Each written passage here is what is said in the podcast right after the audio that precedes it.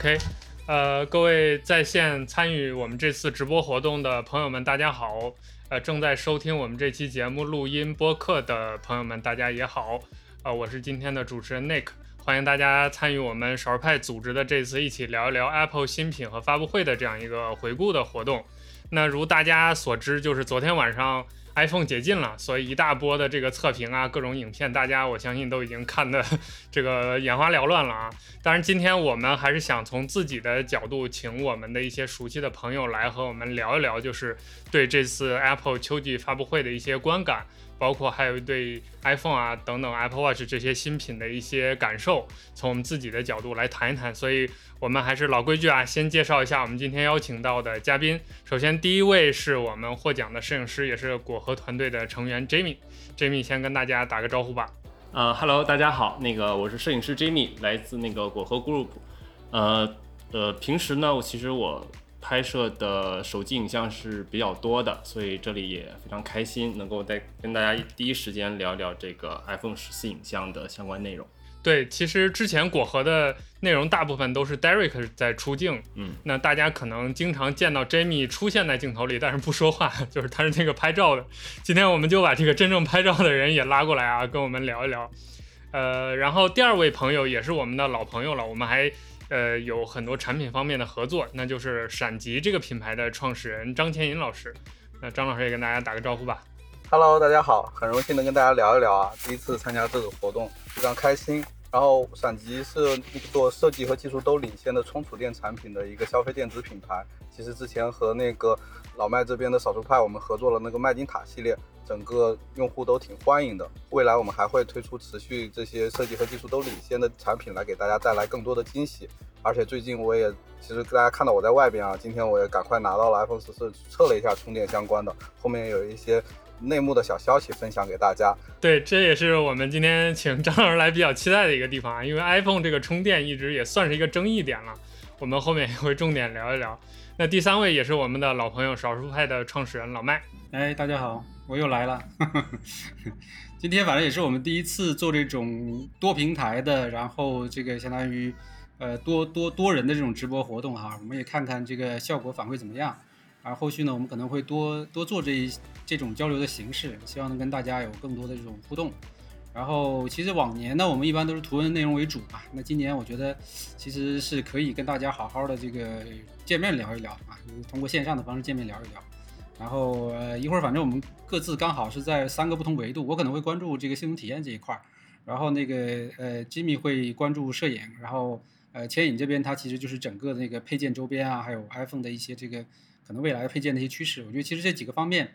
呃呃基本上应该够这个大家去了解这么一个产品的各个维度了吧，所以我觉得应该会干货比较满啊，也希望大家能够坚持住，我们当然也也准备了很多抽奖。啊，包括我们的麦金塔呀，我们的这个麦金石啊，各种啊，各种好玩的配件啊，也也希望大家今天能幸运的拿到大奖啊！好，谢谢大家。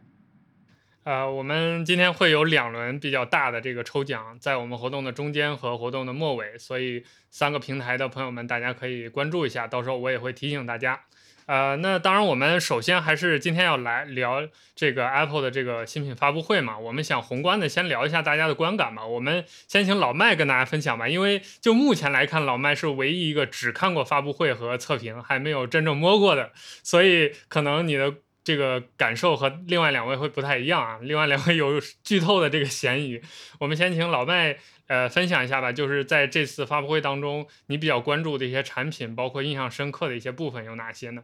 呃，其实开始看发布会的时候，因为那天我也是熬夜了嘛，本来就是年龄也不小了，就熬夜也挺伤的。但是呢，就是还是那个习惯吧，就是觉得不看呢会有遗憾，所以其实在这坚在办公室坚持看啊。然后，呃，其实早期的很多的泄露信息呢，其实就是没有太多的这种惊喜的感觉，但但是反而还是到了那个灵动岛那块的时候，其实确实还是挺惊艳的，就是一下子就兴奋起来。然后呢，本来我想说看完了我就回去休息，结果。搞着搞着，一些搞到凌晨四五点钟，然后再加上分分发一些内容，其实基本上那天我也没怎么睡吧，反正也甚至都没回家，一直坚持到到到第二天下午啊，又又做了一场直播，然后才回去的。那所以说，其实就相当于连轴转了吧，基本上断断续续的。所以这次其实我觉得主要还是我还是比较关注整个这个系统 UI 交互的变化，因为大家都知道我是这个 WebOS 的这个老粉儿，对吧？这个死忠粉，所以就看着整个的这个呃系统交互的一个转变过程，从 WebOS 到安卓到 iOS，所以呃这些年其实确实是没什么大的这种进展，但这次灵动岛就是它利用这个相当于交那个药丸屏，对吧？来做的很多交互，确实是挺惊艳的。呃，然后这块其实是我觉得呃最亮眼的地方。其他的东西的话，其实，呃，相机其实升级我也比较关注，因为我之前用四三嘛，所以其实也是觉得它有一些短板了。尤其是像今年很多安卓旗舰机起来之后啊，这个确实是比较猛，嗯，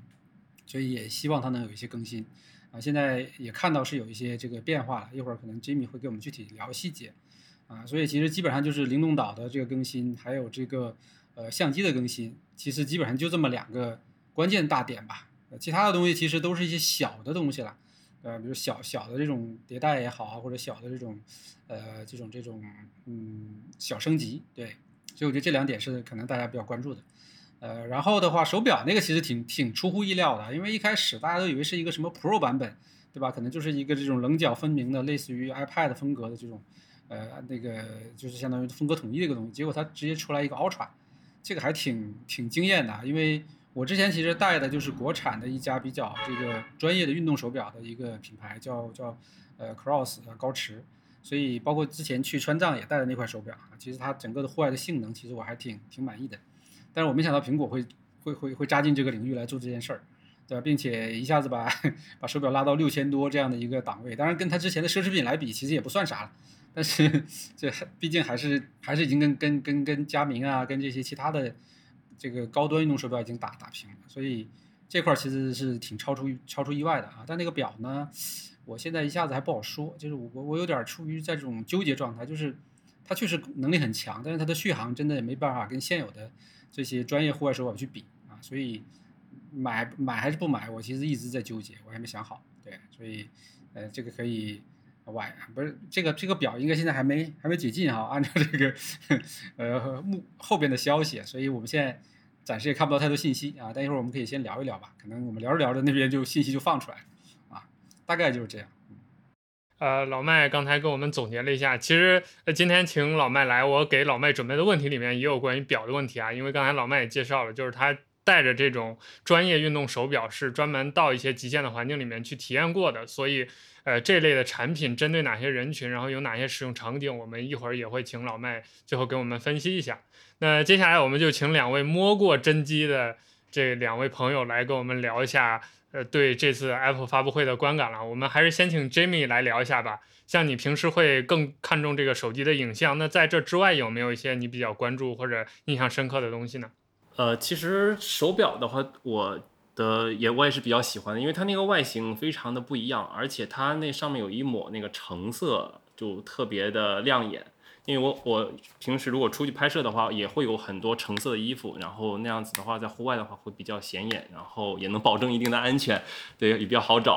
对，然后那个橙色，其实我觉得就我第一反应就想到了我的那那些呃彩色的冲锋衣。然后其次的话，我觉得那个手表可能我如果买，我是比较呃喜想比较喜欢的。如果买的话，我可能并不是一定要出去才会戴。我觉得它城其实在城市里边也非常的适合，然后那种机能风的感觉其实也很足。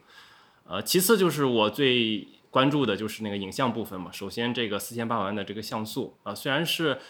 呃，其他厂家也都有，甚至一亿更高的像素都有，其实没有什么好新奇的。但是我觉得 iPhone 做的应该会不一样，所以说我也着重的去看了一下这部分的内容。其他再就是像素的那个四合一嘛，嗯，我觉得那四个人干活肯定要比一个人干得好呢。但好到哪里去，我就想就是试一下才能知道嘛。还有一个就是比较没有想到的，就是一个那个两倍的焦距嘛。那它是通过呃发布会上的那个展示，取画面中间的那些像素来成像，那这个能行吗？其实也是有比较大的一个疑问，呃，所以在后面其实我也是带着这些疑问去逐个去尝试去验证，对，呃，看来 Jamie 这个重点还是在这个影像上，确实比较熟悉。而且我今天也准备了一些关于影像的问题，包括刚才谈到这个二倍的这个所谓的这个裁切的这个东西到底怎么样的一个东西，我们后面也会跟 Jamie 再聊一聊。那再请张天银老师也分享一下你的发布会的观感吧。有哪些印象深刻的一些点？就是其实我之前是在做手机行业嘛，在魅族手机。其实我们每一年基本上苹果的发布会都一定要熬夜看，今年也是熬了夜。然后最印象深刻的时候，前面的手表是不是讲的时间太长了？我真的记得，我这这还有几分钟能讲手机，因为本来预计他就讲一个小时嘛，今年其实讲的时间挺长的。我觉得手表真的是太长了。手表其实最让我关注的点，因为我们做产品出身嘛。软件其实它没有特别大的变化，然后续航啊、电充电啊都没有特别大变化，反而它最大的可能就用了钛合金，用了新的造型。但在工程上，我一直很期待能看到真机到底怎么样，因为钛合金是非常难加工的，就是你想把它加工成一个杯子这种还可以砸一砸、敲一敲，你想加工成一个非常精密的曲线、非常细致的，它比大多数刀头都要硬。它到底那崩边呀，这些打磨啊，一致性会怎样？其实我很好奇，我一定要到时候第一时间去买一块测一下，也要去看一下。这个这其实是对工艺上非常大的一个挑战，而且正面最终全部采用了蓝宝石玻璃，因为蓝宝石是没办法做成以前那个造型的弧形的。所以在工艺上，其实真的这个手表是做了很多突破，但是苹果其实自己没讲，就大工无巧，就是大工无形，是吧？这个词可能没说，没说的太准确，就是他他自己不讲。但是对于我们这种做产品的、搞硬件的，就是说，哇，这一般供应链是非常难搞定的。那这是手表给我印象最深的。然后手机的话，就略微有一点失望吧。其实感觉升级还没有手表大。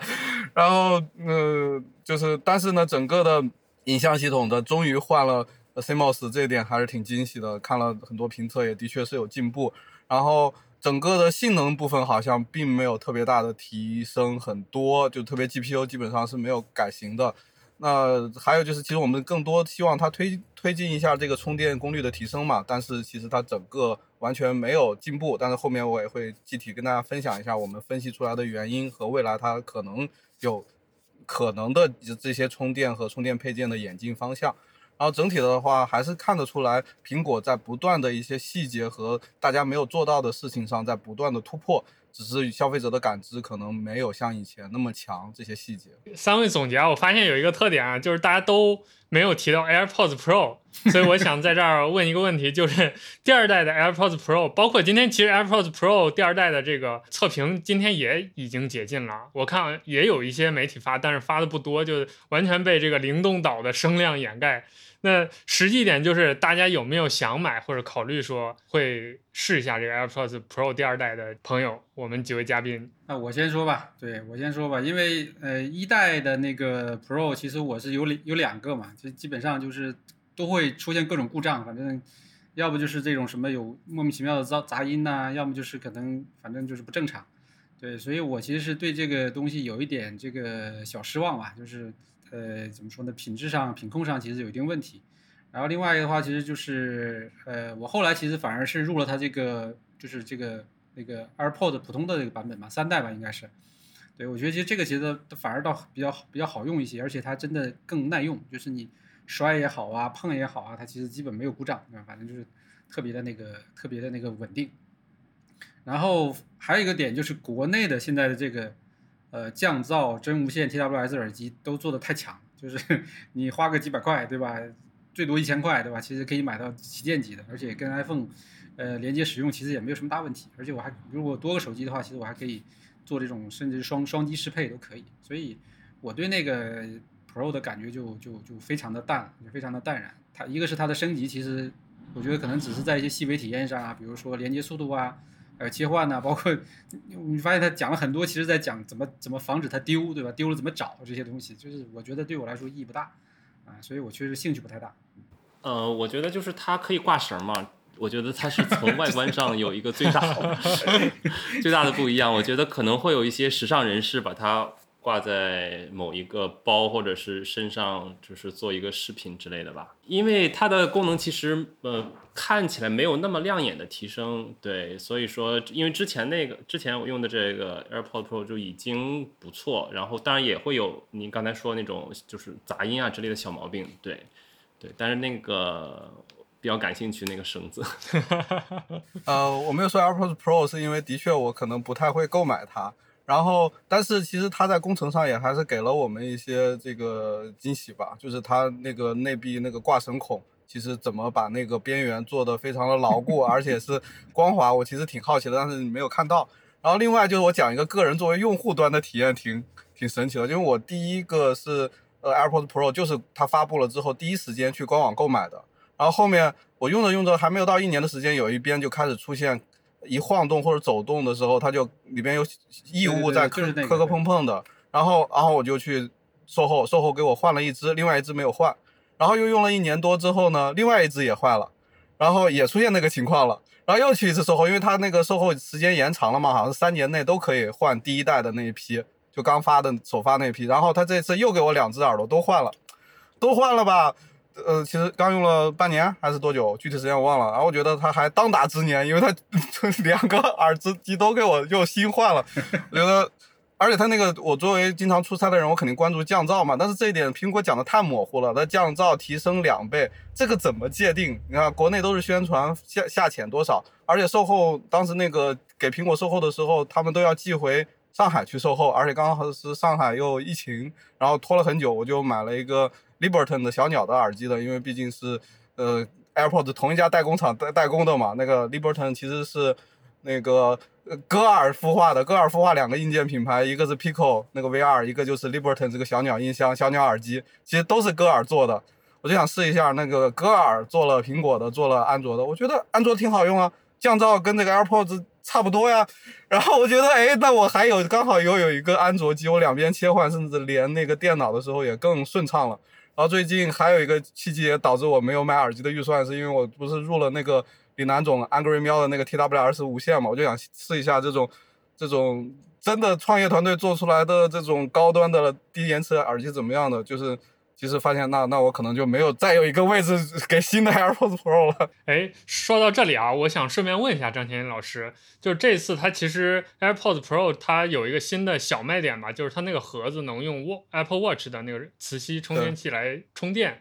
就你看来有没有可能就是一些厂家围绕这个功能点给 AirPods Pro 做一些什么配件之类的东西呢？这个做是可以做，但是现在非常尴尬的点就是。那个苹果的这个，如果他这一次用了他的 Apple Watch 的充电，Apple Watch 的充电协议是加密的，那加密的话，大家就只能买它的官方模块。那它官方模块的磁吸情况和这个可定制化程度就很低，因为它整个模块是一整块，你很难再给它加一些结构，做薄一点，做厚一点。所以这个就是反而是限制了大家充分的发挥。如果它真真的走那套加密协议的话，如果它同时还继续兼容之前的这个气的公开协议的话。那可能更施展的就更多了，啊，所以就是，但是它应该是一定把磁铁加上去了，那可以这次可能吸附的是更强一些，然后就就会更好一些吧。但是这对于大家无线充的话就很尴尬，就如果它也是兼容器协议的话，又兼容那个 Apple Watch 的协议的话，它两个其实不能共存的。如果按照苹果的这个授权标准的话，那这一块的话看它怎么做取舍了，嗯，这个也挺好奇的。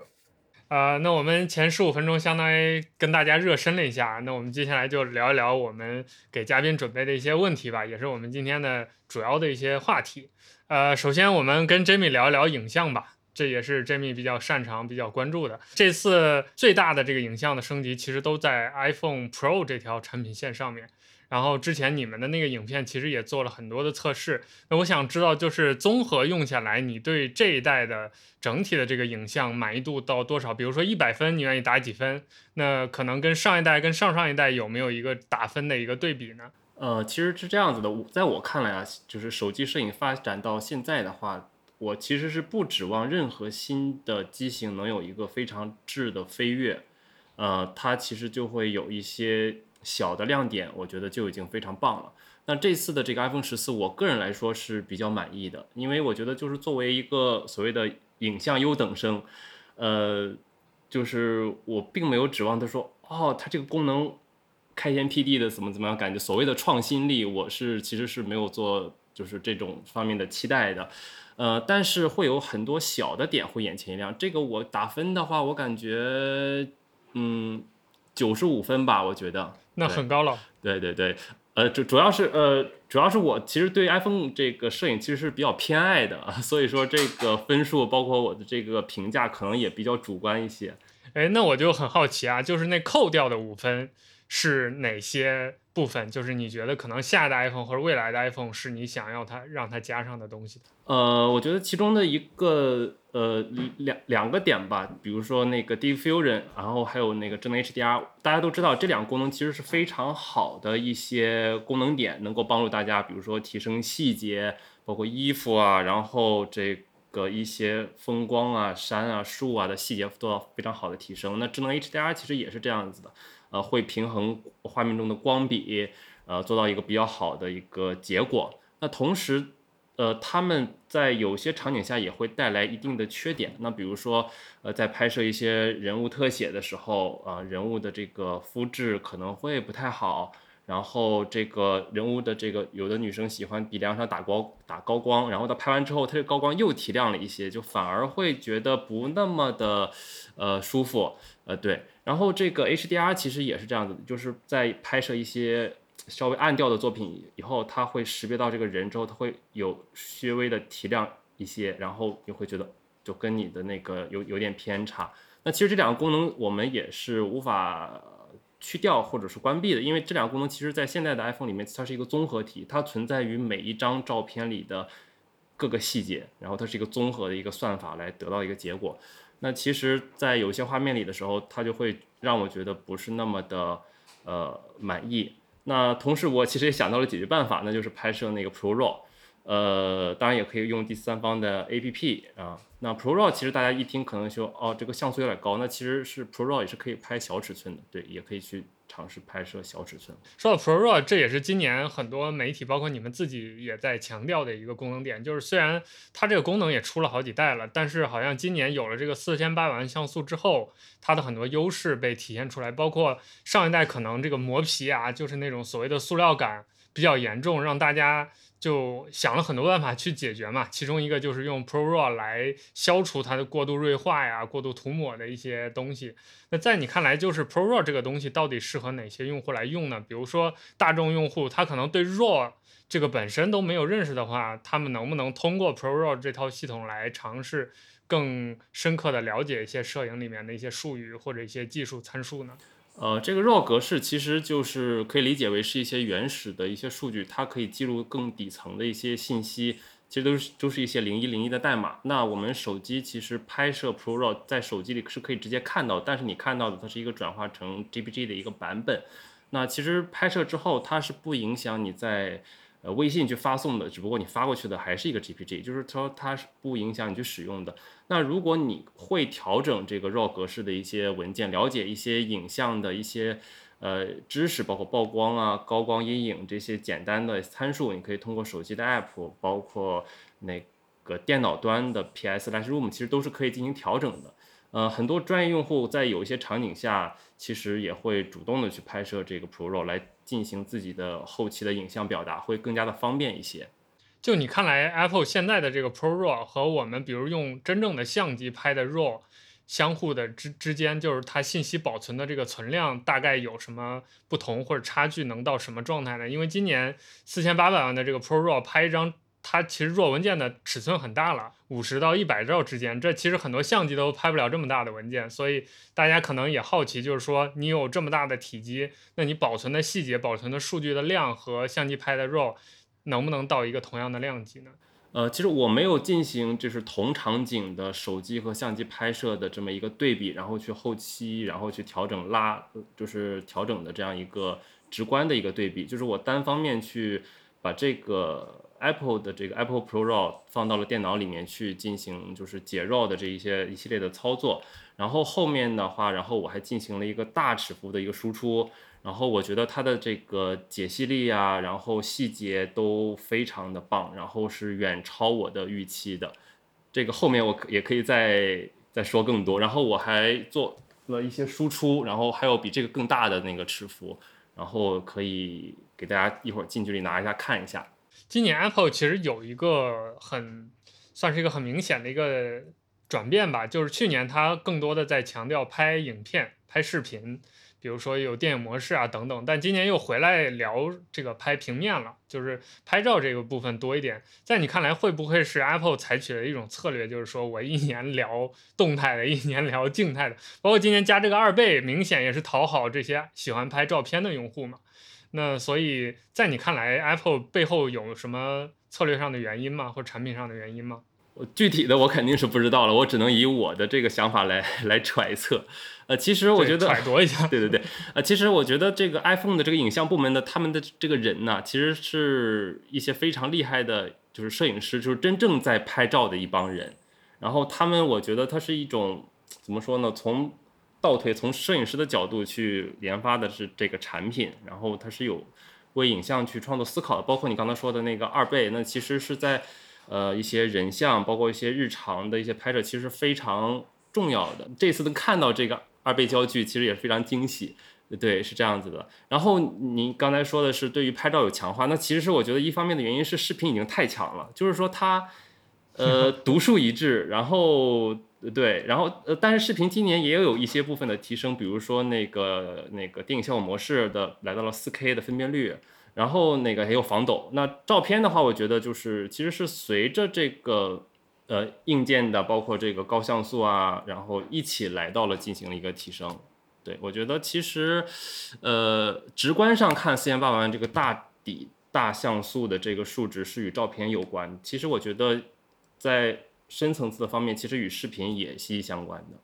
对我们刚才说到这个二倍，呃，所以接下来就想问一下 Jamie，就是这个二倍的，呃，我在看发布会的时候，我当时在跟我同事说，说没有人能把二倍裁切说的这么理直气壮了，但后来发现不是，它其实相当于，如果硬要说裁切，它是直接从传感器上裁的，就是它用中间那一部分一千两百万来闪一下拍一张照片，所以就你看来这个效果怎么样？包括。呃，在你看来，会不会未来，比如说其他厂商会给其他厂商一些启发，就是说大家都会这么做，有没有跟风的这种可能呢？呃，我觉得跟风的可能是有的，甚至未来可能 iPhone 也不会保留三倍，也可能是也可能有更高的这个焦距，就这么切下去。对对对。然后因为这个两倍和三倍，你在切换的同时，其实你感觉到那个差距不是特别特别大的。对我甚至有可能，它有可能会往更高的这个长焦的方向去走。那其实说到这个效果，其实因为当在看那个发布会的时候，我就特别的关注啊，它是通过整个 CMOS 里中间的那一千两百万点对点的去成像，呃，其实还是非常不一样的。然后我实际体验下来也是，就是它的效果我可以用非常意外的好，就是说它可以达到跟三倍光学呃镜头同等的素质。呃，对这一点还是让我非常意外的。就像那个苹果官方说的，这个它是一个两倍的非数码变焦，对，然后而且它还可以拍摄这个人像，然后视频，呃呃延时摄影，然后全景都是可以直接去点击用的。对，然后它又在那个界面里，你四个焦点依次都排列在那里，其实它就也没有二级菜单儿。其实从这个这个软件 UI 的设计上，你也能知道。他的是，他对这个两倍镜头是非常有信心的。那我就给你放在这儿，你也不用管背后的原理，你就按就行了。按选择好你想要的这个焦距，然后去拍摄，就能给你满意的一个结果。我觉得就是还是非常硬气的。对，你我就放这儿，你就用吧。对，然后这样子的话，我们 Pro 就有了四个焦距，对，就非常的神奇。对，今年这个三个镜头四个焦距也是一个让大家觉得很神奇的一个地方。呃，刚才说到三倍，其实我也比较关注，因为去年我也用 iPhone 十三 Pro 嘛，我感觉它去年这个七十七毫米就画质确实挺弱的，而且就动不动就会有那种，比如说夜景成呃光不足的时候，它就用主摄去强行裁切，这也是 iPhone 可以说一个老毛病了吧，就是之前只要光不行，它就拿主摄强行去裁。那今年就你看来，呃，Apple 着重宣传了这个长焦端，它也进光量增大了之后。包括有了新的这个光像引擎之后，你觉得它夜景的表现怎么样？包括这个画质，包括大家关注的这种呃用主摄去裁的这种现象还多吗？呃，对，上一代困扰我的很多时候其实也是这个，它它会进行一个裁剪，而且明显你能看到没有裁之那那一瞬间切换的一瞬间，你会觉得哦，原本其实三三倍的光学那个其实挺好的，不用裁就挺好的。对，其实我也非常有想有这么一个光学上的一个开关，我智能的切换还是让我主动去选择。其实我比比较想有这个开关，但是今年依然没有。那今年这个我体验下来，觉得它切的时间会是呃没有频率那么高了，就是有的时候它还是会主动的用这个三倍，呃会有一点点提升，但是得在你两只两个手机同时对比的情况下，会更加的明显一些。如果你单纯没有去呃非常专注的去对比，我觉得几乎是差不多的三倍，跟上一代其实没有特别特别明显的一个亮眼的提升。呃，那所以等于综合来说，其实 Apple 围绕今年主要还是围绕这个四千八百万啊，嗯来做了很多的动作，做了很多改进。呃，在你看来，就是因为它现在采取的策略就是你普通拍照其实还是相当于四合一嘛，拍的还是一千两百万像素，只有你把它用 Pro RAW 全开之后，四千八百万的这个威力才能显现出来。在你看来，就是它会不会困扰用户呢？就是因为用户肯定是冲着四千八百万来的。但是其实最后一拍照发现还是一千两百万，可能有的不懂的这个用户就会觉得我上当了，我受骗了。那在你看来，Apple 为什么要这么做？就是它明明装了一个四千八百万的东西，一个传感器，但它又用四合一给大众一个一千两百万带算法的一个照片，但同时专业用户你又要打开那个 Pro RAW，然后自己去搞那些呃四千八百万的那些东西，你觉得会不会让用户感到困扰？或者说 Apple 这么做的目的到底是什么呢？呃，其实很多就是各家的厂家，其实宣传的所谓的高像素的那个，其实也都是默认的，也都是一千两百万的像素，其实是比较统一的。然后那个，我觉得就是普通用户在拿到这个，如果他是相对专业一点，知道是四千八百万像素，那他会主动的去进行一些他所谓的测试。那其实为了，比如说为了颜色，为了这个灵动岛去。买这个手机的人，其实他是不太会在乎这个四千八百万，他就直接用主摄去拍，然后用主摄去拍。说到主摄，其实就是这次是像素四合一嘛，你直接去拍摄的话，四个人四个像素干的这个活儿，它的这个画质其实是有明显的提升的。如果你是用老机器到新机器，你会。比较有一个明显的变化，尤其是在暗光的这个这个这个情况下，其实就是如果你是普，如果你是高，就是不能说高级吧，就是专业用户，然后就是对这个影像有要求的话，他会主动的去尝试这个四千八百万，他是在那个设置里边去开启，需要开启一下这个 Pro 的嗯那个这个功能，然后选择四千八百万像素才是四千八百万，所以这个在设置里边是需要进行一点操作，就是有一定有一点点。呃，门槛就是你需要操作一下才 OK。那其实给我的一个困扰就是说，这个拍摄界面是没有四千八百万和一千两百万 Pro RAW 的这个直接切换的。你就每次如果你经常去换的话，你都要进设置去换。我觉得这个是我用着不是那么最最超级便利的时候。对，然后我觉得。具体到每个人的话，应该困扰不会有那么强烈吧？我是这样感觉的。对，这次主摄其实还有个小变化，就是它原来用二十六毫米，就等效二十六，现在退到二十四了，等于又广了一点点。就我之前，包括我看 Derek 他的想法跟我的也比较接近，就是我们更希望就是这些苹果能带着大家往前进一点，就比如说推三五焦段这样的，结果没想到他自己带头往后退了。那在你看来，这个新的二十四和之前的二十六使用上差别大吗？包括适合的场景会有什么变化吗？呃，嗯，因为我我个人来说，我个人在平时是用 iPhone 拍摄，这个量是非常非常大的。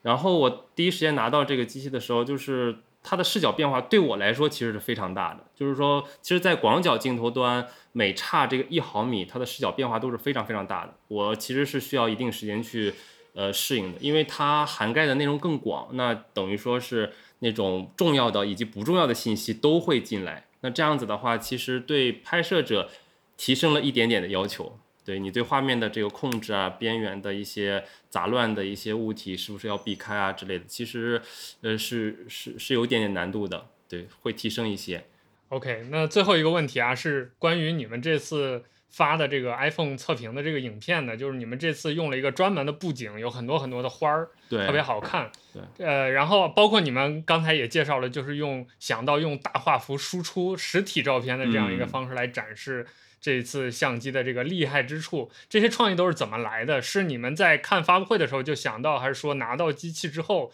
才有了这么一个灵感呢？呃，其实就是在发布会的时候也有这样子一个想法，因为提到高像素，其实我觉得。呃，很多人其实是比较不屑的。我觉得就是因为这个东西并不是一个新东西，其实大家不论在手机啊，在相机里面都会知道，哦，这个是高像素特别高的一张，呃，一个像素的照片，占的内容也很大。呃，但是我觉得对于呃一部分创作者来说，其实它是便于我们进行这个二次构图、二次裁切的一些呃这个想法上的这个便利性。然后这个时候呢，我们就想到了，就是说想用这个输出的方式，因为照片如果是呃的最好的呈现的方式的话，其实就是这个纸张。然后我们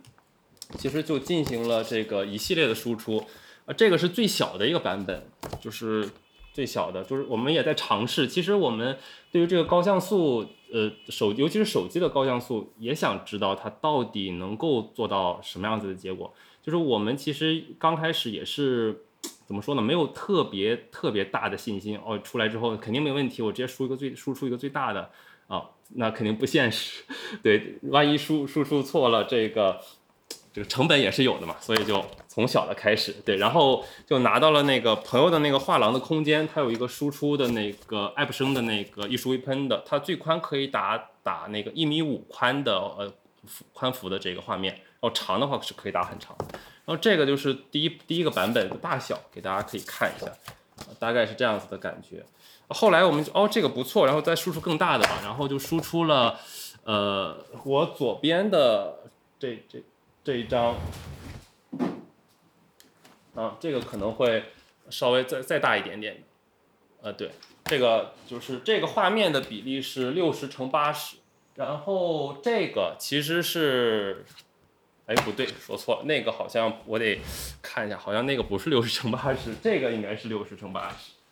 呃，对，输出了这么大的一张一张这个照片，其实画面是非常非常精细的。然后这个时候我们其实还还没有满足，要不要就再试一下？然后后来我们有一张没有装裱的，达到了呃一米乘以零点七五米的一个宽幅，呃，就是在这个。呃，就是我这样看，大概能有半米之内的距离，依然就非常的这个细致，非常的清楚。呃，总的来说吧，就是非常超出预期，就是没想到这个呃 iPhone 的这个四千八百万能够打印出输出这么大的一个尺幅，能够经得起这个相对专业的这种输出要求吧。嗯，对，就我了解，你之前也办过一些。影像的展，包括也用相机啊等等，也实体输出过很多照片。在你看来，这种新的四千八百万这种高像素 ProRAW 的加入，会不会改变一些类似于像你这种手机摄影爱好者的这种创作的流程或者创作的思路？比如说，未来你当你知道它最大能输出到一米多的这个实体画幅的时候，你可能对它更有信心，或者更愿意用 iPhone 作为一个严肃创作工具去拍一些，比如说。呃，摄影项目啊，等等这些东西会带来这些改变吗？我觉得会的。这个其实呃，器材对于摄影师的这个呃反向的这个呃影响，其实一直都有的。各种呃，包括大画幅摄影师，比如史蒂芬肖尔，比如说一些做更大输出展览的那些摄影师，其实他们的创作理念其实是与设备息息相关的。呃，这个设备的一个性能其实是反会反向影响我们摄影师的这一个。呃，拍摄的过程以及拍摄的题材。当我知道这个机器是可以拍摄这么大尺幅的这个画面的时候，我在呃选题上的一些展现，或原本我可能同样表达一个呃关于自然的一个现象的时候，我可能预想的就是一个差不多这么大的一个尺幅。那这个时候我知道我的设备可以达到一个更大尺幅的时候，我的想法可能就会发生一些转变，更加注重一些呃画面的一些细节的一些把握。呃，我觉得是会，反正会非常影响我的这个这个考虑的。就是如果我遇到非常好的景象，我一定会拿起这个手机，端端正正的去拍摄一张四千八百万像素的这个照片。但是有很多人会说了，既然你都端端正正、非常认真了，为什么不用一个相机？当然，当然，如果我手边有一个呃画质优异的相机，我一定也会用相机去拍摄。但很多时候，如果我遇到了一个场景，可能我没有没有。恰好带上我的相机，然后我必须肯定会用这个手机去把它拍下来，因为记录下来首先是第一位的。对的，对，这也是手机在摄影里面最重要的一个角色，就是它能随时随地的拿出来拍。啊，我就觉觉得这个高像素给了某一些摄影师一些手机创作的更多可能性，就是我有你有这个可能性，你虽然不一定用的现在用得到，但是你未来的某一个时间内。时时间点的时候，有可能会呃恰好能够帮助到你，对，那样子就挺好的，对，并不是现在立即马上或者是随时随刻都能给你一些帮助，对。感谢 Jamie 刚才的这些耐心的回答，解决了我的很很多困惑啊！我相信我们在直播间的很多朋友关注这个摄影，尤其是小红书平台有很多这个摄影师朋友，呃，可能也关注了 Jamie，然后也在关注 iPhone 的这个相机的表现。希望 Jamie 刚才的这些回答能给大家带来一些解惑。未来我们有机会可能还会再拉 Jamie 专门再聊一聊，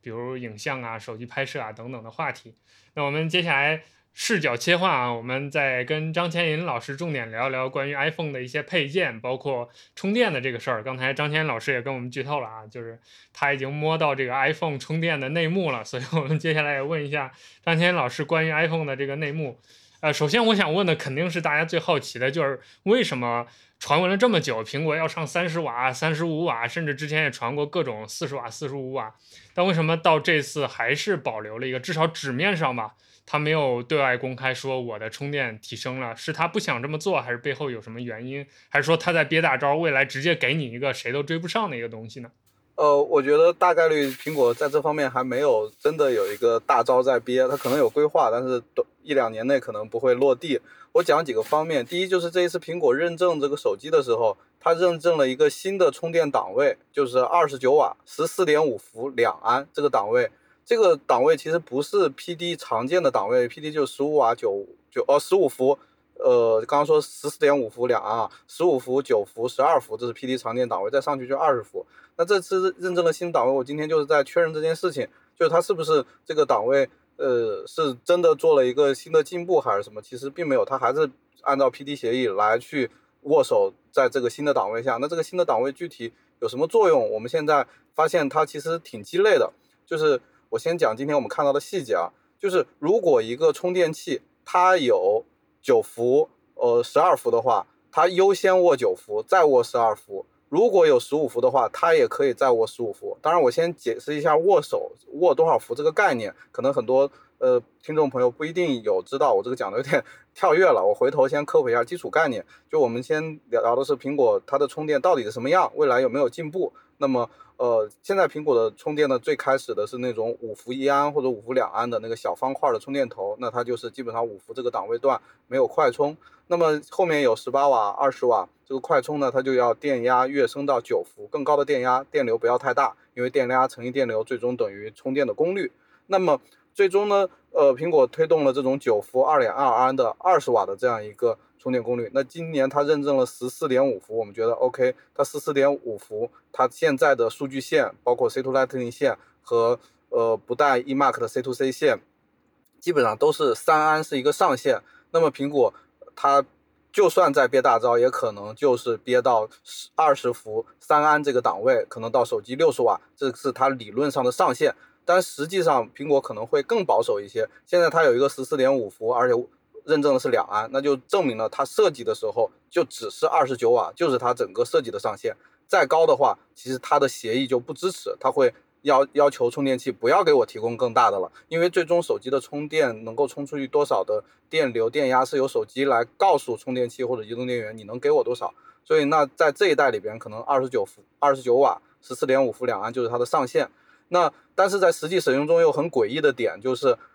如果这个充电器就算支持十四点五伏，它也优先握九伏，其次握十二伏，再其次才是十四点五伏，它一点一点往上抬。我们通过不同的测试，最终把这个情情况暴露出来。那你又设计了一个高电压，结果它又不用。那事实上，大家绝大多数充电器，除非它只做了十四点五伏这个档位，下面不做。一旦它做了这种 PD 常见的这几个档位之后，它就握不到这个十四点五伏，就跑不到二十九瓦。所以理论上限还是三七。二十一或者是三九二十七瓦这两个档位是它比较跑的比较高的常见的。当然，具体的各种充电器，苹果会不会有其他的充电器针对它做了一个呃自有的这种通讯和握手的模块，我们还不确认。因为现在我们拿的都还是苹果以前的充电器和其他第三方的，基本上都是这样一个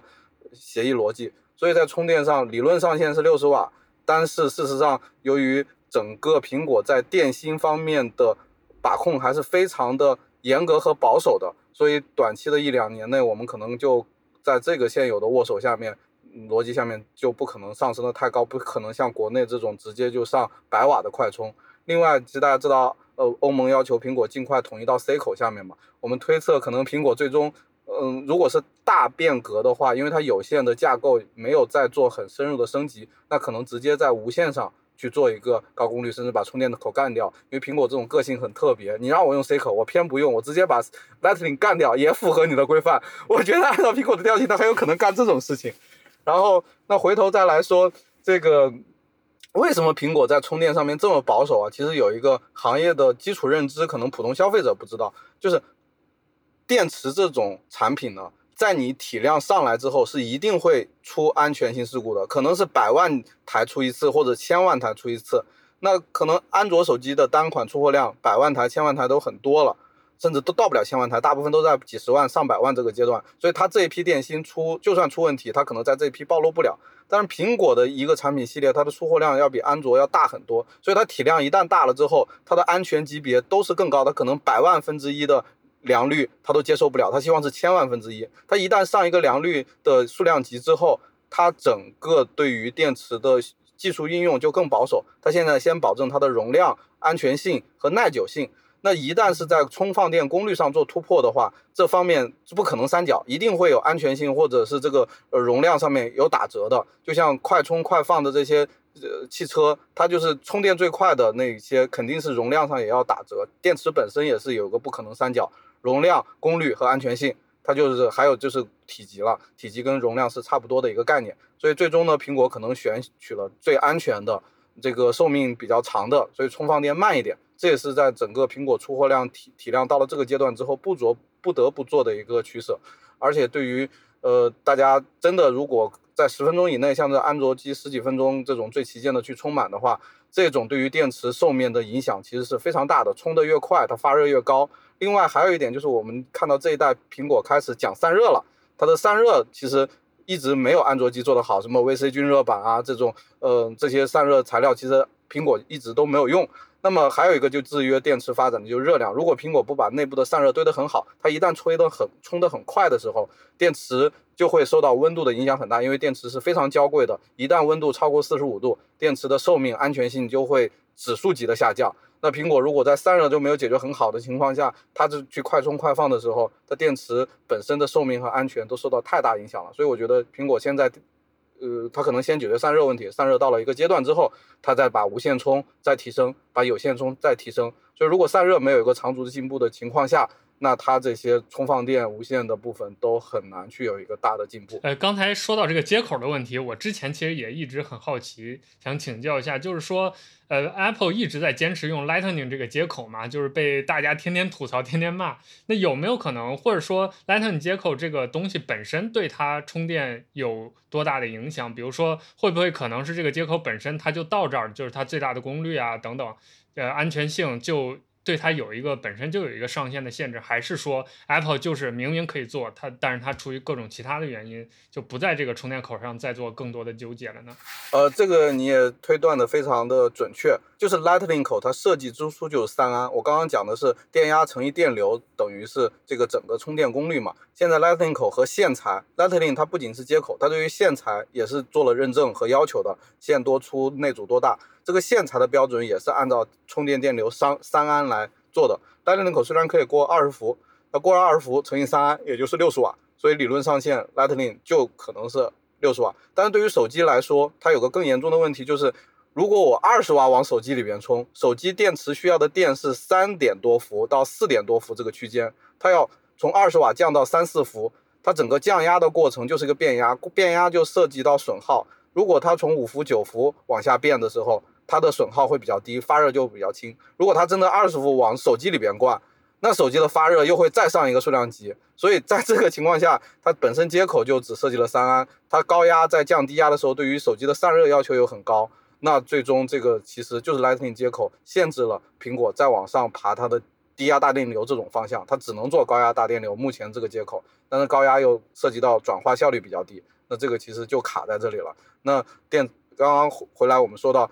那 Lightning 口为什么苹果一直坚持，其实就是苹果税的一个产品嘛，就是每个 Lightning 口端子也很贵，然后认证也还要单独的有一套体系。那但是这个事情就是苹果毕竟是供应链大师，他决定做，他有这个号召力，他就可以强力的推进去。国产手机厂商其实也有做这种类似的事情，但是都很难真正的形成苹果这么大的影响力。对你刚才也提到了 Apple 有可能的另一个方向，也是我觉得它可能的另一个方向，就是它干脆不干了，就是要么就不用 Type C，直接搞无线了。而且很多媒体也在猜测，它可能会倾向于这个方向，很符合苹果的这个性格。那就是假如苹果真的在，比如说它的大招真的就是这个，它就在往这个方向努力。就目前来看，呃，MagSafe 这套东西它做的怎么样？包括距离理想中的，比如说将来用无线快充实现更高的充电的速率来说，这中间还有几年的差距，或者说苹果现在，呃，它这个大招憋的短期内我们能不能看到？呃，这个怎么说呢？就是安卓厂商已经给了一个非常明显的路线嘛，就是你想大几十瓦的无线快充也是可以实现的。那最终落地点在哪里呢？还是散热的问题，就是这个物理上限是突破不了的。因为刚刚还讲的是高压转低压的这种损耗，热量就很大。那有线和无线这种转化，它的损耗可以达到百分之二十，就是你做的再厉害，技术再牛逼，你把这个。电流转化成电磁波发射出去，这边再用一个线圈把电磁波再转化成电流，这个整个损耗就是就像那个内燃机，你再高的功率也就做百分之四十的转化率，那这个无线充的这个转化再高也做到百分之八十左右，那所以苹果也很难突破这个物理的极限，这涉及到电磁转化的问题。最终它如果功率要求的越大，它对于热量的压力就很大，因为消失掉的这二十点的转化率全部都变成了热量，烘烤着无线充和手机。那么，如果他想真的做几十瓦级别的无线快充，技术上苹果肯定没有问题，就是这种呃协议啊、适配啊和安全性、稳定性上没有问题。但是就是散热你怎么解决，保证它不要让手机太烫，不要让充电板快速散出去，那最终可能还是要加风扇。那这种加风扇这种这么不优雅的操作，苹果愿不愿意在它的无线充上去落地？手机肯定不可能加风扇了，打死苹果都不，我觉得都不可能加风扇。那。那就是无线充，它要加风扇，它能不能接受？然后那这就是他们内部肯定要去相互去，呃，去去拉扯的一个事情了。所以如果按照现在情况，在没有风扇被动散热的情况下，可能这个充电也就是无线充或者有线充都是二三十瓦的这个功率上限了。三十瓦那的充进去电手机的话，可能就在二十多瓦。无线充三十瓦充进手机，可能连二十瓦都不到。啊，然后有十瓦的发热，十瓦发热其实对于手机这么小的东西来说是非常恐怖了，等于手机变成了一个电磁炉，一直烤。因为你想一个电磁炉那么大，也就才一千瓦，那这个十瓦给小产品，它可能没办法把水烧开，但是把手机烧到四五十度也是很正常的。呃，因为我们之前前面有提到嘛，我们少儿派和闪极合作有做一个三十五瓦的一个充电头。之前老麦在微博上开玩笑说啊，我们也收到了内部供应链的消息，说知道苹果要做，所以我们来做。想问一下，就是。具体我们供应链真的在做这些东西的时候，会真的根据苹果的这些，比如收到风声或者供应链最近的动态来确定我们要做的档位吗？还是说包括整个我们在做这种数码类配件的时候，有什么演进的路线的依据吗？肯定是会收到供应链的消息，比如说之前那个苹果的三十五瓦这个双 C，其实供应链里边就传的非常多了，所有人都很多人都拿到这个样品，拿到了它的基础规格参数，但具体它用在哪里，怎么用，可能还是大家。未知的。那么这一次我们说，呃，苹果肯定它是提升功率了，因为之前理论上限只有二十七瓦，这一次提升到二十九瓦，是一个小的呃进步。但是呃，最终呢，其实它用在什么情况，怎么用，苹苹果内部也没有说特别清晰，或者是把控的特别的厉害。其实，在充电方面，可能苹果其实一直放的资源和精力相对来说就比较少。因为如果大家有印象的时候，就刚开始苹果上升二十瓦这一波。那个当时它的 iOS 一更新，整个兼容性的问题就出现了很多，苹果又紧急更新了一个小版本的事情。呃，其实，在这一块，苹果一直的这个把控力和这个推进力都不如在它其他像影像部分啊、屏幕部分那么厉害，可能这一部分拿到的供应链供应链拿到资源也不够多。然后，那我们在做这一块设计的时候，肯定是首先满足现在苹果最新最高的标准。那么我们再做大一点呢，是希望这个冗余更大，它又兼容了苹果手机，更重要的它也兼容 MacBook 这个产品线。那么所以这一块我们放在这里。呃，另外呢，就是我们整体的在规划这些产品的时候，苹果肯定是最大头要考虑的，因为呃每现在苹果不送这个充电器之后，这个第三方的市场的增长是非常强劲的。那么怎么能够让这些用户买到更好用？更有意思、呃更安全、更有效的充电器。我们肯定是一直在努力在这方面去突破。那我们充电器做到三十瓦，其实它在三十瓦工作的时候，整个的温度和安全性都要比那些只设计在三十瓦的充电器更好一些。因为充电器其实最麻烦的事情就是发热嘛。那我们在三十五瓦的条件下就可以满足最严格的安全认证和规范。那我们在三十瓦，等于它只花了呃九成的力气去跑，别人要花十成力气才跑的这样一个路程，那我们整个系统的压力就更小。安全性就更高。其实当时我们定义在这里也是做了这样一个考量，我们不希望我们的产品一直工作在很极限的状态下。那这样的话，呃，我们整个的产品的体验可能就没那么好。我我想到一个好玩的问题啊，就是呃，因为你你现在其实是能知道供应链的一些当前的一些状态的，那就你个人的判断或者预期。Apple 接下来对于这个充电这条路会怎么走？它是会就真的，比如说按照我们刚才说的，它先用 Lightning 接口先蹭着蹭到，比如说蹭到十五或者蹭到十六，欧盟那个法案生效了通过，然后开始执行的时候，它直接一甩走无线，还是说它会接下来用一个比较呃中性的一个方式，再用呃来 Type C 接口再混几年，然后再转无线？包括现在无线充电到底到一个什么阶段？就你来说。比如说无线充电到快充还有多远的距离要走，能不能给我们一个预期或者一个判断？呃，我个人拿到信息，我综合一下啊，我觉得苹果是大概率要直接跳过 C 口在 iPhone 上面的这样一个存在了，因为它现阶段的呃不会在电池上面做很大的突破，因为它的安全性和出货量级导致它在电芯上面就非常保守。那这样制约的情况下，它电功率也上不去，就很难解释了。作为这种行业头部，太拖行业后腿了。然后，那它这个无线其实做到三十瓦这个级别，只要它散热加强，已经看到它在这方面努力了。散热加强的情况下，就不用风扇，它最终进入手机也二十多瓦，刚好也符合它这个电芯本身的这样一个特性。那最终可能苹果就会以一个三十瓦的，呃，标称三十瓦的无线充电干掉它最终的这个。Lightning 接口在 iPhone 上的存在，可能这个事情就是未来一两年的事情，会很快，因为这个改动起来对它来说没有任何安全性上的风险和技术上的难度，只是少一个接口，然后对于这个库克又可以说更环保了，然后它其实它的成本也更低了，这一套呃这一套方案其实它的线圈啊什么都不用改，只用改一下通电协议啊，散热本来 CPU 就要加强散热。所以这一块儿其实是一个非常取巧的一个改进，但是这一旦改了之后，话题啊、热度啊、效应啊，整个市场上面的反馈会更强，比它从二十瓦就算提到六十瓦，大家也会骂它。但是安卓都百瓦了，你这才六十瓦。但如果它真的从一个十五瓦的有线把 Lightning 口干掉，出一个三十瓦的无线的话，那这个震撼就会非非常大。作为库克这种刀法这么精明的呃库存大师的话，我觉得他很有可能抗拒不了这个诱惑。整了半天，现在微博上的热搜全是扯淡的，不是说什么 iPhone 十五会上 C 口吗？全是扯淡，根本就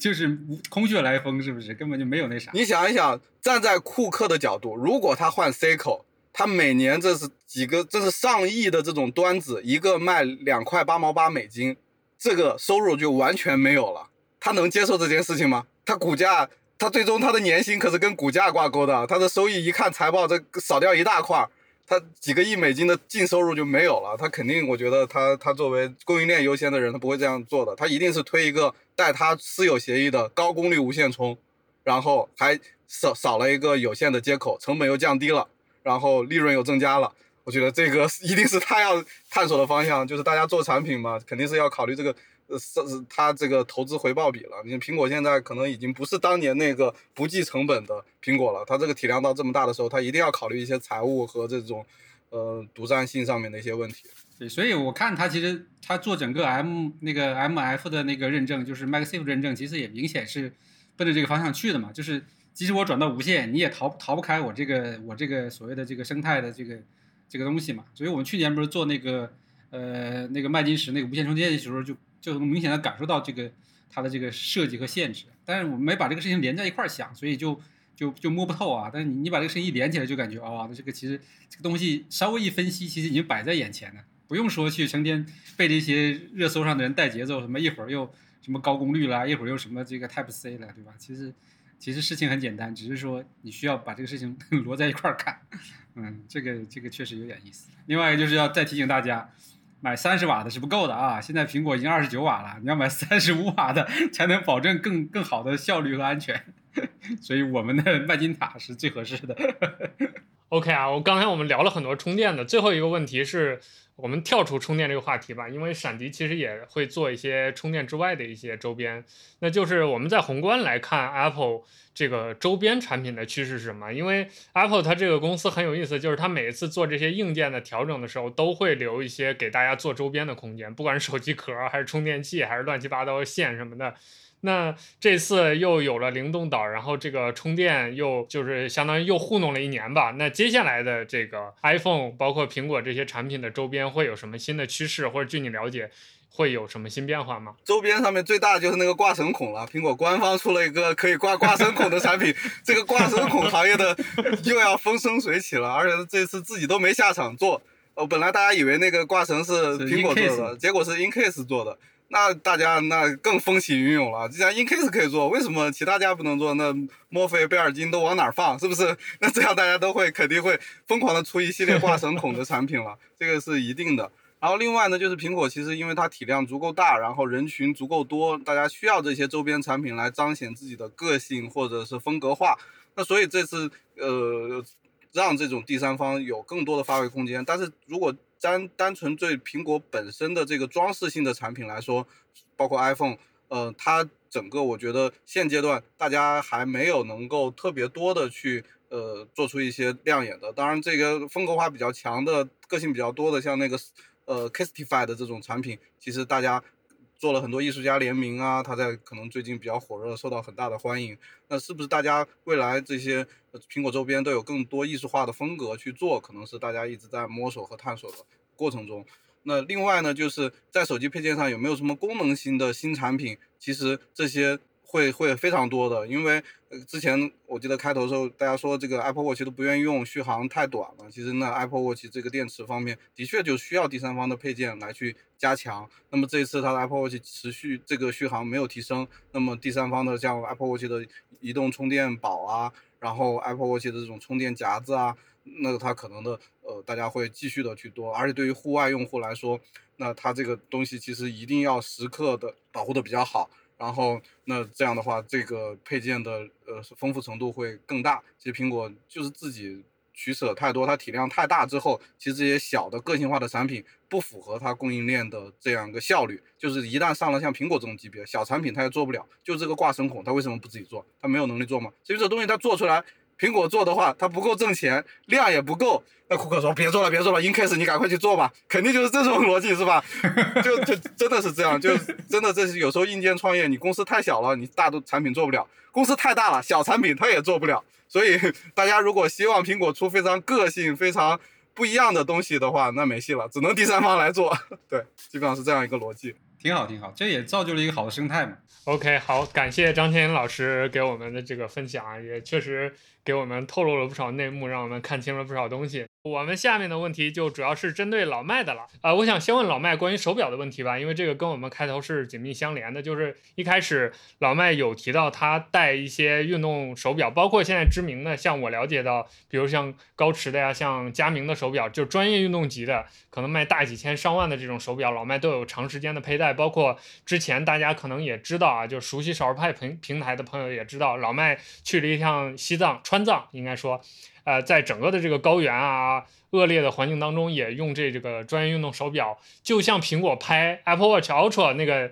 呃宣传片里面那种场景一样，它是真实的到那些环境里面去用过的。所以我也很好奇，就是看想听听老麦的看法，就是对于 Apple 这次出的这个新的 Apple Watch Ultra，你觉得呃适合的人多吗？包括实际的应用场景，就假设大家不需要到那么极限，什么沙漠呀。呃，这个喜马拉雅山这种环境下去用的话，在日常，比如说远足啊、攀登啊等等，呃，使用场景实不实用有多少呢？对这个事情其实还蛮有趣的，因为我一开始的时候其实是持我前前面讲的观点嘛，就是说它从续航这个角度来讲，其实不够这种极限和户外嘛。然后那其实就就很容易让人想到说啊，那我如果带这个东西出去，我到关键时刻我是不是还得想着给它充电嘛，对吧？所以其实是有这种这种就是疑虑的，就是它有点那种不上不下的感觉。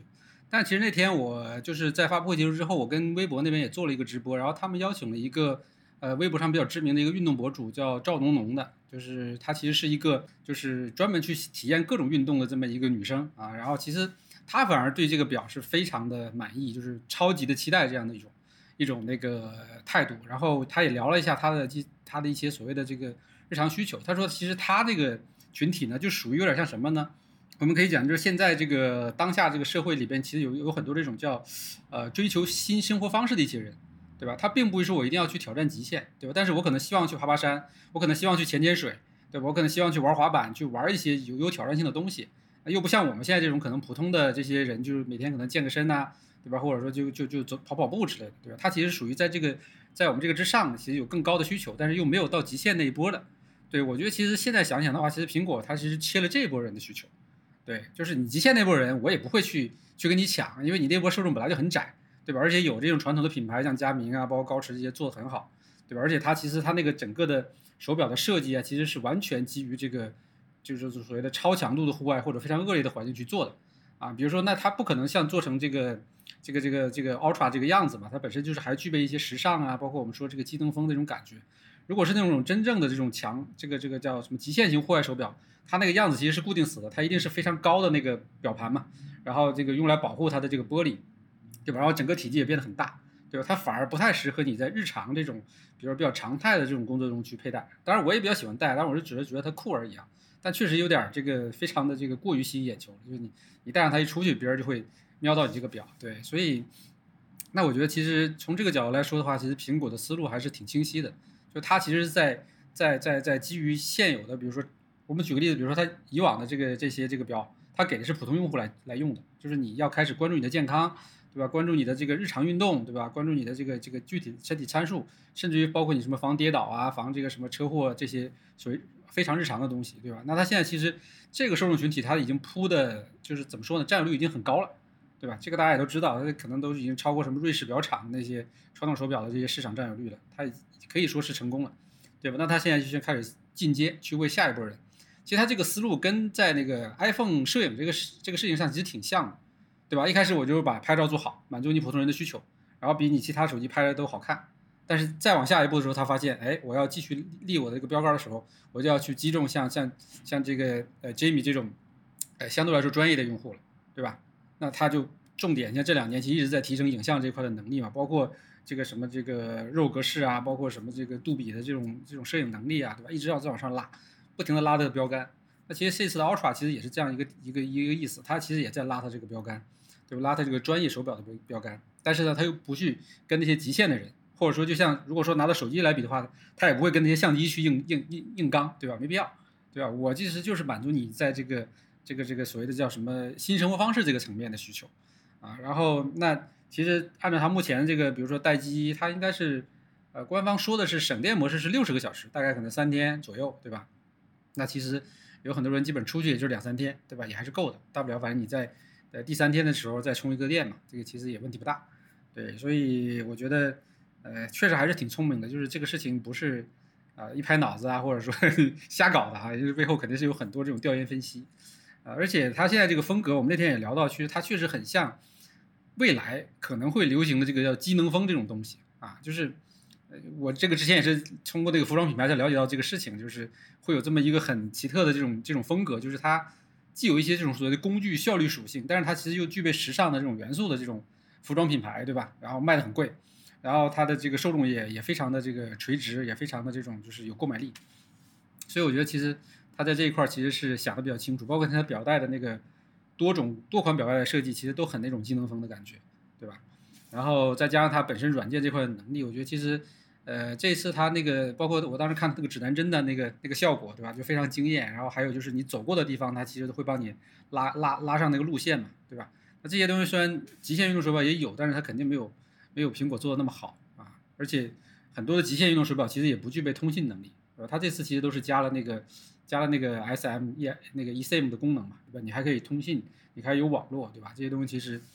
原来的手表其实做不到，极限手表是做不到的，所以。从这个角度来讲呢，我现在其实也也也有点这个，就是偏重于说买一个去试试哈，买个去试试啊。但是主要问题其实还是我自己现在的这个生活的状态，其实我没有达到那种说，我可能定期想去做一些这种叫做这种新新新兴新生活方式的这种运动，我目前没达到啊，但是但是从这个这个这个表的定位来讲，我觉得其实是没错的啊，应该会击中很大一波这个用户，而且我们在微博上也看到，比如说一些稍微前卫一点的这个博主，其实他们都非常喜欢这个表，我看下单的也不少啊，晒单的也不少，所以我觉得这个这个这个还是还是很厉害啊，大家可以再回去关注一下这个事儿，好好再想一想自己有没有这个需求啊。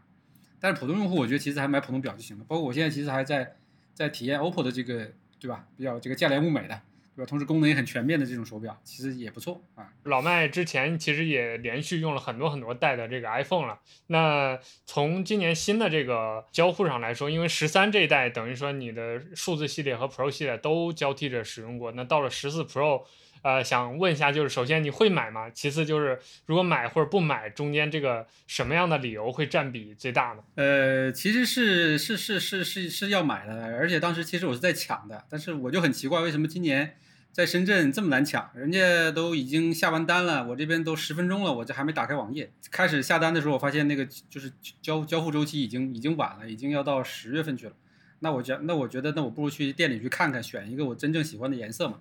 呃，也也不用这么盲买嘛，反正你也拿不到第一批了，所以其实这个是一个就很奇怪的事情，而且跟同事们聊，好像他们其他地区的，比如说北京啊、广州，可能就没有这个问题，所以不知道是不是深圳的这个黄牛太多了，是吧？都都都都用过一些什么高科技手段在跟我们一起抢货啊，导致我们普通用户根本买不着，所以这个就很很郁闷啊，就导致我这个就是这两天很很不开心，就这个原因。我当时坐在办公室里，对吧？用公司的带宽，对吧？然后手机这边。刷他的那个 app，然后电脑这边刷他的网页，竟然都都进不去，这简直是太太太太气人。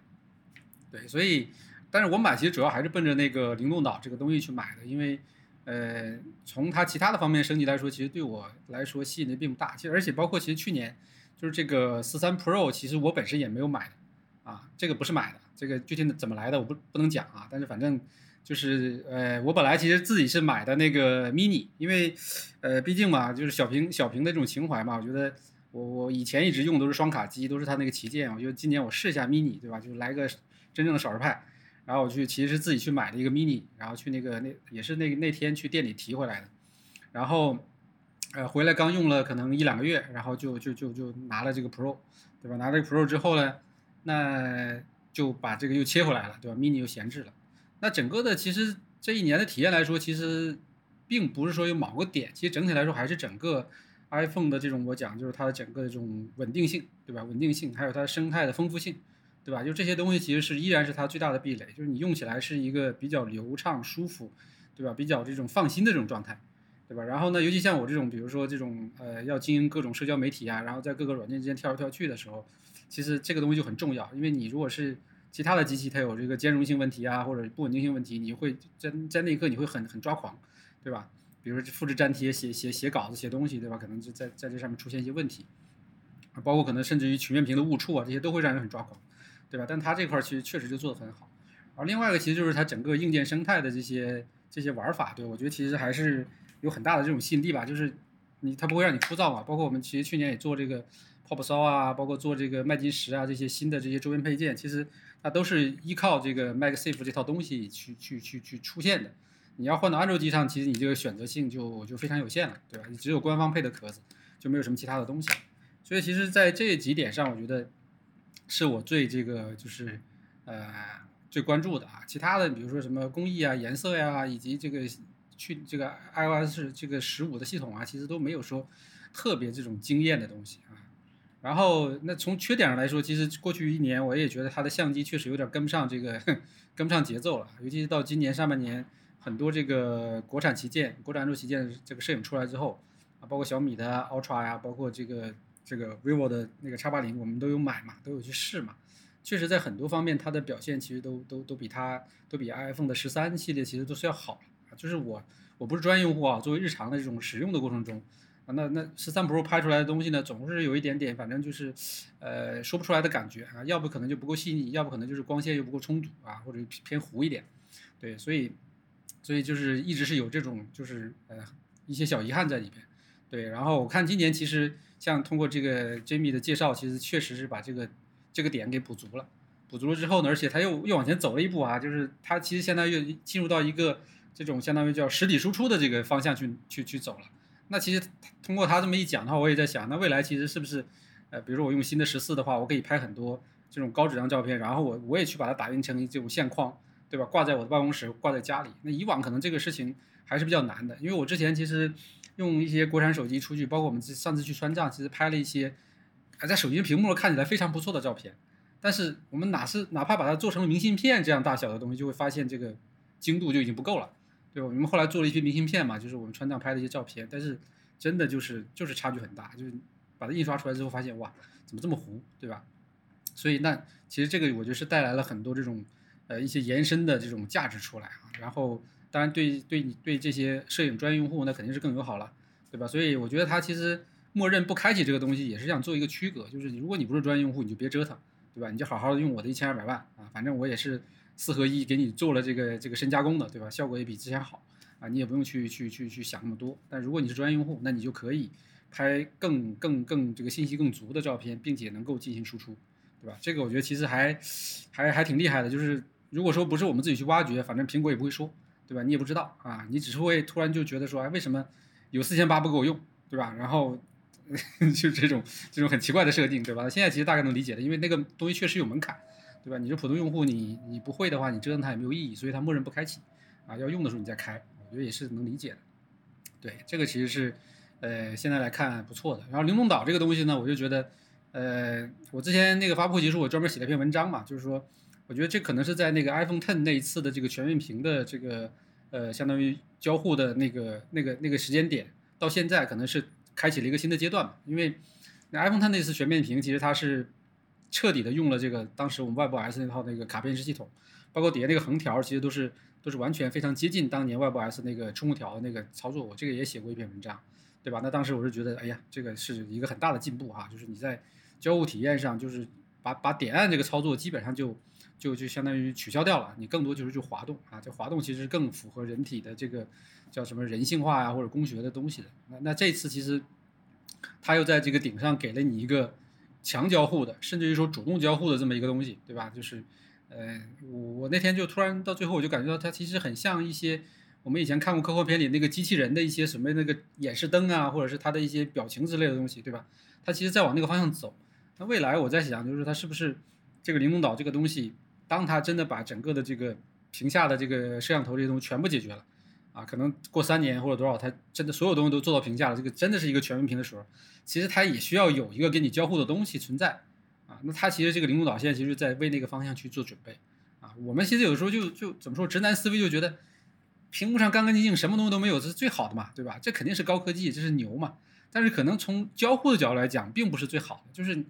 对吧？就是可能这种非常寡淡，对吧？或者说是或者说你没有交互的这种感觉了。但他现在其实还是更多去考虑到你人的人性化这部分的东西，所以又利用了流，又利用了这个所谓叹号这个 屏幕的特性，那又把这个软件交互加上了。而且从目前给出的这些测评来看，大家其实也非常的就佩服它在这个软硬交互这一块的这个所谓的结合的能力啊。那个小条，别看它这个东地方不大，但是它那个动画的要求。呃，动画响应的要求、算力要求，可能还有包括什么抗锯齿这些要求，其实是还真的不是一般的人能够能够搞得定的啊。就是甚至是说，你如果没有这种软件硬件一体化这种调控能力，其实你也做不出那个效果啊。你可能会做的很生硬或者怎么样。因为现在其实也也有些软件在在仿了吧，好像小米出了一个什么小鸟小鸟岛还是什么这种，对吧？就是鸟岛，对吧？就是已经在开始往这方向走了。但是我觉得其实挺难的，就是你最终要做到整个生态能不能跟着你往往下去推动这个事儿，我觉得其实挺难。所以我其实是比较看重这一块儿，所以我就要等着，就是反正早晚会去去买一台来，然后那个好好去体验一下这个部分。而且我们自己的应用产品，我们也想着也是能去在上面做一些交互，对吧？也有更多的这个玩法啊。这这个事儿，我觉得还是呃，就是我去买它的一个关键原因吧。其他的其实我真的不是特别的在意。大体变化不大。嗯，我们前面呃老麦给大家分享了很多这个对于这次 iPhone 的这个思考，我感觉有一点还挺重要的，就是刚才有说到，就是我们一直想让啊，我们都知道 iPhone 是在努力，Apple 在努力把这个 Face ID 这个东西彻底消掉的，但是消掉了之后那块怎么交互，就通知怎么展示，包括有一些小组件怎么展示。其实灵动岛很有可能是给大家提前打了个样，就未来可能整个这个交互范式都是基于这个，这是可能很多人都还没有往这方面想的一个，这是老麦给我们的一个提醒，还挺重要的。那刚才说了这么多购买的理由，有没有呃，这次 iPhone 十四的这个升级，你觉得还不够的，就是或者说你希望未来 iPhone 或者 Apple 产品上还能再往前走一步，没有满足你现 当下需要的一些点，可以跟大家分享一下。不够的那就不用说了嘛，就是电池和充电嘛。这个我这个现在我看了一下电池的健康度已经是百分之八十九了，就是我用了还不到一年，好像我看有没有到一年，还不到一年，对，就是我使用的频率太高了。然后每天真的就是要频繁反复充电，反复充电。基本上我想想，基本上我白天早上可能充满，然后我到下班一回到家就立刻就给它补电了，对吧？就是那个到晚上六点多左右，就相当于从上午的八九点到六点，这个电我就不够用了。而且有的时候在公司可能，就现在确实就很无奈啊，就是我很多的工作啊，我明明这里有电脑，但是我很多工作是在这里完成的，因为你在是在那个微博和像像像像包括什么小红书啊这些东西，其实在这上操作的习惯已经形成了。所以我大量的消耗这个这个这个电池，然后那包括我们去年做的这个麦金石，对吧？这个官方给的这个无线充电的这个模块也不够用啊，也还是慢呢，对吧？就是大概就十瓦左右。然后那我就基本上桌面还是备一个线，就是还是要插上它，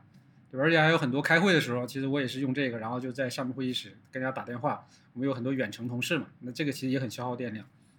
所以会议室也备着这根线，上去开会时候再插上，对，反正一天就是不停的插。对，我觉得这个其实确实还是就是今年没有变化，只给我搞了这么两两两三瓦、两瓦的这个提升，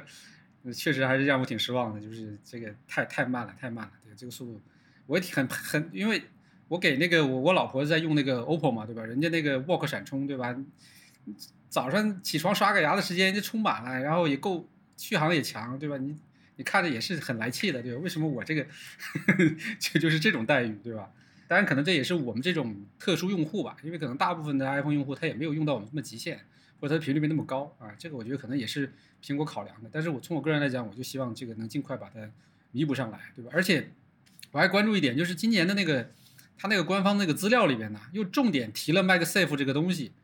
所以我不知道现在有没有人去测 MagSafe 这个有没有提升这个功率，对吧？哪怕你给我提提满到十五瓦，那也行啊，对吧？那个其实效果也还可以。就现在其实给到的只是十瓦左右，还还不是一个很很长的那种那种就一直持续的，还是就是可能间歇性的，稍微一热啊它又降下去了，对吧？它如果能把 MagSafe 的 MagSafe 的这个官方模块的能提升一点，那也行啊。我看它那上面是刻意强调了，但是我去看参数，参数还没变，还是十五瓦。那只那那那只能就是说它是不是能够在这个十五瓦之内能往上拉一拉，对吧？拉到十瓦、十四瓦这种，那现在还不知道。所以这个这个得等拿到真机，或者等其他同那个朋友他们去测试，因为我看目前第一批也没人在意这个事儿，大部分都是测直充那部分，那基本上是没什么变化。对，所以这个其实还是我最最最最最着急的一个点。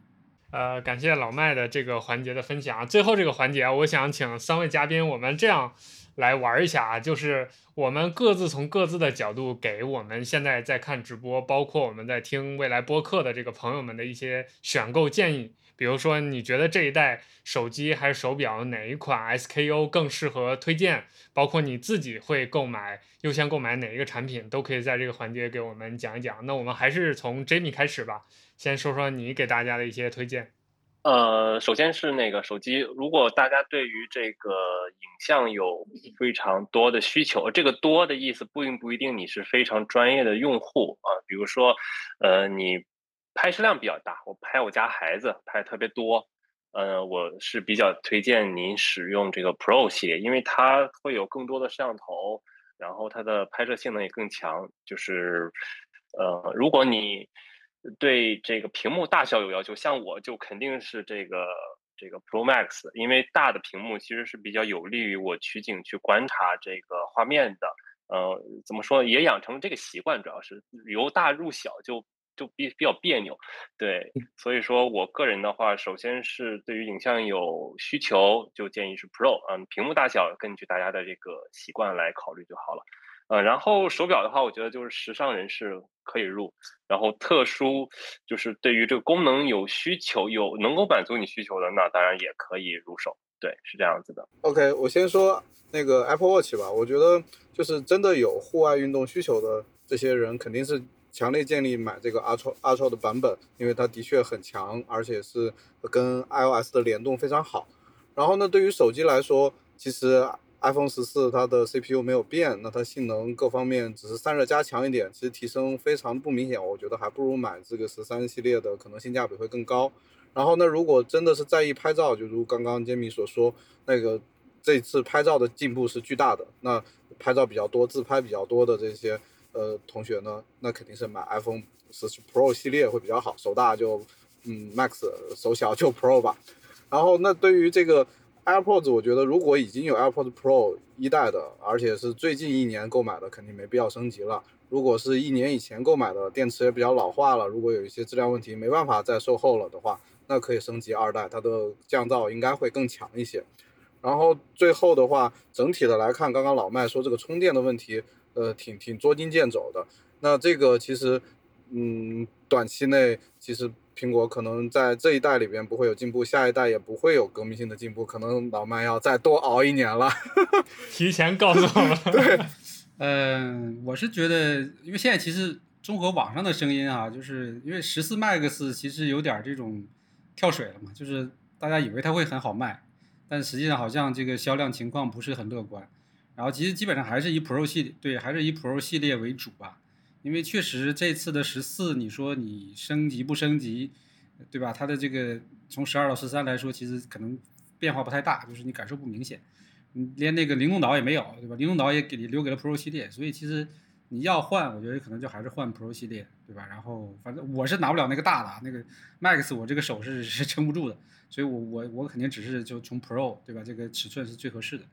对。然后那另外一个，其实我觉得那个表呢。呃，Ultra 这个表，我觉得还是，如果你有这方面的这种新生活方式的一些追求，或者过往就有这些这个，比如叫习惯，或者说有这种这种这种安排，我觉得可以考虑去去入这个产品，还是挺惊艳的，对吧？然后有可能会给你的这些一些户外的这种呃高级一些的户外活动带来一些呃更多的便利性啊，还有一些惊喜，对吧？然后日常你本身的这个时尚穿搭也确实是很不错，对吧？这种机能风的感觉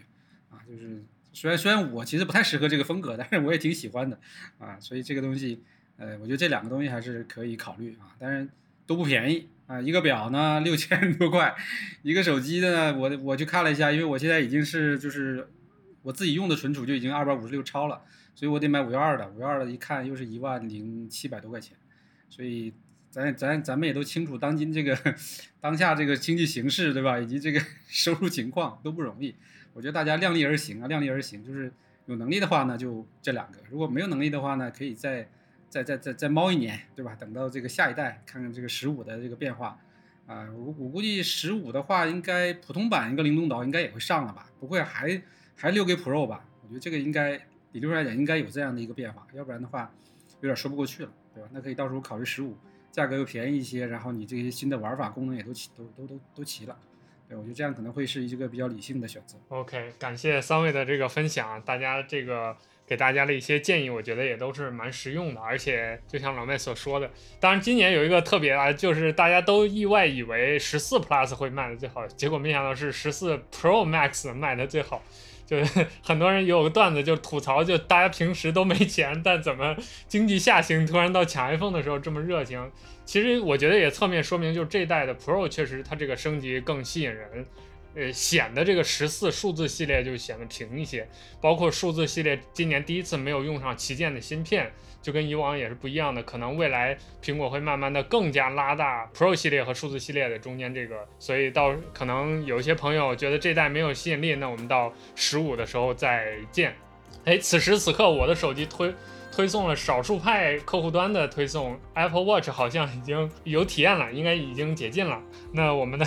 各位观众朋友们已经可以去看一看啊，刚才我们关于 Ultra 高、关于 Apple Watch 的一些讨论是不是靠谱，也可以去验证一下。啊，那我们今今天晚上的整体的这个安排就到这里，其实就结束了。老麦还有什么想说的吗？可以在最后。呃，没有了，没有了。我觉得差不多，我们已经接近两个小时了。其实今天我觉得干货蛮多的啊，因为。主要就是我们请的两位嘉宾都是专业领域的，我觉得能给大家提供真正深度的东西，就不像说其他的这种可能纯的像我们这种这个博主啊，就是或者说纯的就是我们这种做做这个观察的，或者说普通用户，其实聊的还是比较浅。我觉得这个其实还是挺挺感谢的，感谢两位嘉宾来陪我们陪了两个多小时，啊，这个谢谢。对，也感谢我们的观众朋友们啊，一直在直播间听我们跟大家分享。未来有机会，我们因为这期节目是会录成播客的，所以未来有机会，我们播客里还会再请两位再深度的聊聊他们擅长的各自领域的话题，包括像刚才两位都说，未来有一些新的动态、新的用法，都还会再跟我们实时的分享沟通。我晚一些会在这个微博里，呃呃，会在我们的这个播客的 show note 里面也把两位。老师的这个联系的一些方式，就是他们在社交平台上一些账号也会分享出来，大家也可以寻路去关注一下。他们平时也会在各自的领域，在微博呀等等这些平台发一些动态，呃，发更多的一些专业的消息。所以欢迎大家去关注、去了解，也欢迎大家关注少儿派，呃，欢迎大家加入少儿派的会员，关注我们刚才说的麦金塔、点金石等等的产品。欢迎大家关注我们下期的直播的活动。我们今天晚上就到这里，希望下一次我们有机会再跟大家线上再见。感谢大家，我们下期再见，拜拜。